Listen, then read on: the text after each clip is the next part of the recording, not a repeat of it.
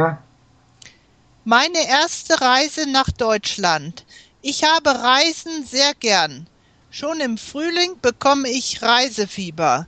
Ich reise gern nach Süden, weil wir zu Hause nicht so viel Sonne haben. Die Ferien am Meer sind für mich der größte Wunschtraum. Ich liebe das ewig wechselhafte Meer, denn der Alltag ist oft so eintönig. Auf dem Lande fühle ich mich aber auch gut. Ich gehe mit Vergnügen in den Wald, um Pilze und Beeren zu sammeln. Ich wandere gern durch die Felder und Wiesen. Ich kann stundenlang mit einem Buch in der Sonne liegen oder mit meinen Freunden Volleyball, Federball und Tischtennis spielen. Aber schon vor einigen Jahren hatte ich den großen Wunsch, nach Deutschland zu fahren, da dieses Land die Heimat meiner Großmutter war. Ich stand zwei Jahre lang mit meinem deutschen Freund im Briefwechsel. Im vorigen Herbst bekam ich eine Einladung von ihm, Deutschland drei Wochen lang zu besuchen. Endlich konnte ich meinen Wunsch verwirklichen.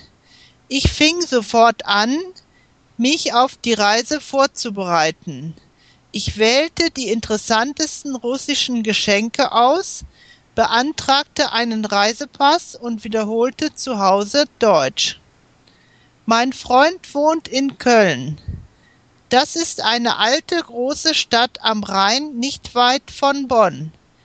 Es gab glücklicherweise einen Kurswagen von St. Petersburg bis Köln, so brauchte ich nicht umzusteigen. Ich löste eine Fahrkarte im Voraus und da war ich schon im Wagen die Grenze, die Fragen eines Zollbeamten, die polnische Sprache der neuen Fahrgäste, das alles war wie im Traum. Ich wartete auf die Einreise nach Deutschland. Und jetzt ist die Oder vorbei und Deutschland beginnt. Es war Anfang April. Bei uns in Russland waren die Bäume noch ganz kahl.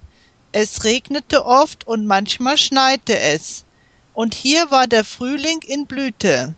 Die Bäume waren mit ersten grünen Blättern geschmückt. Das erste hellgrüne Gras bedeckte mit seinem herrlichen weichen Teppich die Erde. Die Sonne schien am Himmel wie eine neue goldene Münze. Und viele Vögel und vor allem große schwarze Amseln sangen auf den Lindenästen versteckt spitzdächige Häuser, als ob sie aus den Märchen von Brüder Grimm schwammen wie große Fische die Fenster des Wagens vorüber. Ich wurde von meinem Freund am Bahnhof abgeholt. Als wir auf den Bahnhofsplatz herausgekommen waren, sah ich den berühmten Kölner Dom, das Symbol der Stadt. Zwei Türme streckten sich zum Himmel Gott entgegen. Die Glasmalerei bedeckte die langen, engen Fenster des Doms. Mein Freund besitzt ein Drittel seines Hauses. Das Haus ist drei Stockwerke hoch, also liegt seine Wohnung in mehreren Stockwerken. Unten ist eine große Küche und ein Wohnzimmer. Dort empfängt man die Gäste, sieht sich ein Fernsehprogramm an oder hört man Musik. Ein großer Bücherschrank steht auch darin. Mein Freund arbeitet an der Universität und braucht viele Bücher.